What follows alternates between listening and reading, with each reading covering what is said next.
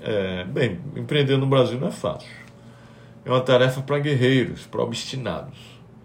Isso porque temos um ambiente muito pouco propício às atividades econômicas.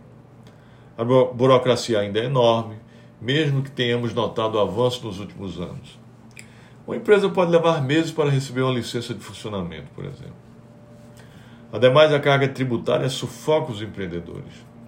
Precisamos criar melhores condições para que mais e mais, mais e melhores empreendimentos surjam, pessoal.